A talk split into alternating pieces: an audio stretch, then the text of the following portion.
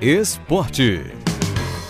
Segunda-feira, vamos saber as novidades do esporte com Juliana Lisboa. Boa tarde, Juliana. Muito boa tarde, Renato. E já temos um bicampeão estadual. Carcará voou alto e conseguiu faturar pela primeira vez na história. Um time do interior conseguiu dois campeonatos consecutivos é história sendo feita aqui na Bahia, a gente felizmente conseguindo passar isso tudo através da TVE. Uma cobertura que eu imagino que fez muita gente é, ter vivido momentos ainda mais intensos em relação a uma coisa que eu me lembro muito de ouvir de vocês, da importância de atravessar esses momentos com o futebol do interior, da recepção das pessoas, de ver o seu time jogar, né?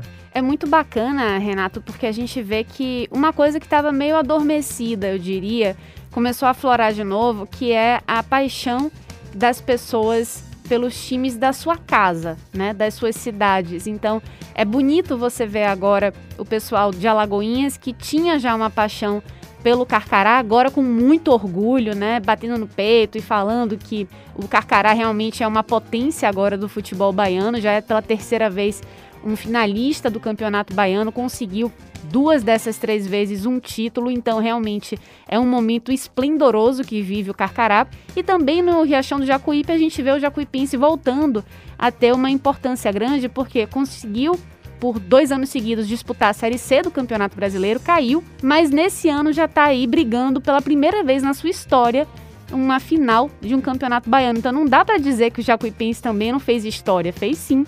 E são campanhas aí muito interessantes. Foi um jogo muito bem jogado, né? Os dois jogos, né? O de ida e de volta.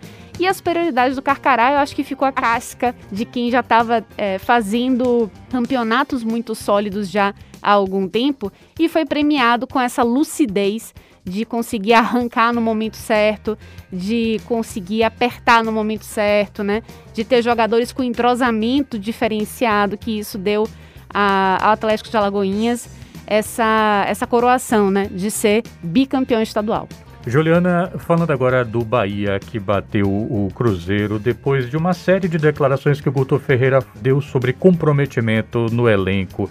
Dá para dizer que o Jacaré entrou na lista amiga do Guto Ferreira? pois é, o Jacaré que chegou com um aval do Guto, né? Que já tinha trabalhado com ele no próprio Ceará. O Jacaré que ele é do Ceará, né? Foi revelado, né? Teve grandes atuações pelo Calcaia, foi para o Ceará, teve um iníciozinho bom, aí teve uma lesão, voltou no momento meio atrapalhado do Ceará no do Campeonato Cearense, na Copa do Nordeste, né? E aí não conseguiu é, desencantar de novo, né? Veio para cá, né, para Salvador, tá jogando agora no Bahia. E assim, foi uma estreia é, muito muito iluminada, né? Você chegar, estrear num jogo difícil contra o Cruzeiro na Arena Fonte Nova, mas vindo de resultados ruins, né? Duas eliminações, tanto no Campeonato Baiano, também na Copa do Nordeste, pressionado, né? Muito se falando sobre a SAF, sobre a, Sociedade Anônima do Futebol, né? Que pode ser que venha acontecer e tudo indica que sim com o grupo City, muita pressão, muitos questionamentos, né? A torcida querendo realmente ver um resultado dentro de campo. Então ele chega, estreia, primeiro toque do, na bola é um gol. E aí o torcedor tenso já começa a pensar: meu Deus, será que vem o Oscar Ruiz de novo, que na Copa do Nordeste do ano passado foi lá, fez um gol com seu primeiro toque de bola e passou o resto da passagem dele no Bahia sem conseguir balançar as redes, mas aí não.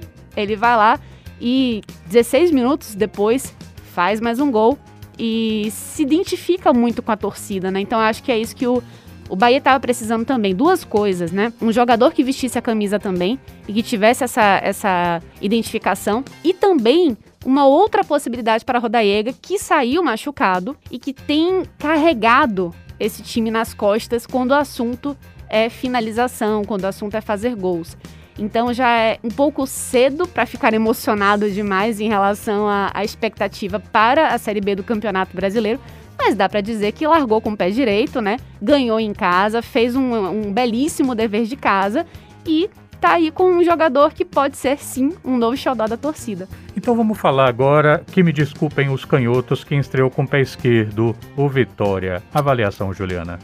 É, então, o, o, jogo contra o Remo, Renato, não dá nem para dizer que foi bem um jogo, porque assim, o campo estava realmente muito encharcado, não ajudava muito a bola a correr, não ajudava o futebol a acontecer, né?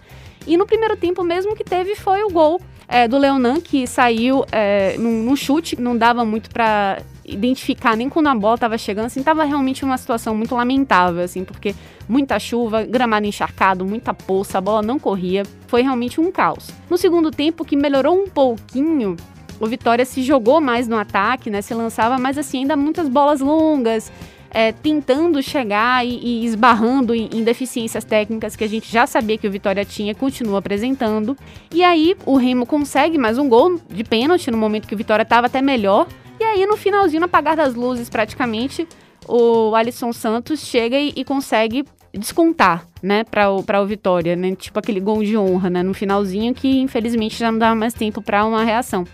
Isso mostra duas coisas para mim, né? Que o Vitória precisa corrigir algumas falhas de transição defensiva, é, precisa corrigir alguns problemas em relação à finalização e eu acho que o Alisson Santos, que é um garoto da base, ele pode ajudar nesse sentido. E não tem muito tempo também, né, para ficar pensando, porque a série C é uma série mais complicada, porque os jogos vão ser em estádios difíceis, vão ser contra times difíceis, vão ser jogos muito pegados. E o Vitória vai precisar estar preparado para isso. Então o Geninho vai precisar corrigir bastante coisa em pouco tempo. Juliana Lisboa, repórter esportiva da TV, muito obrigado. Até a próxima. Até a próxima, Renato. Tchau, tchau.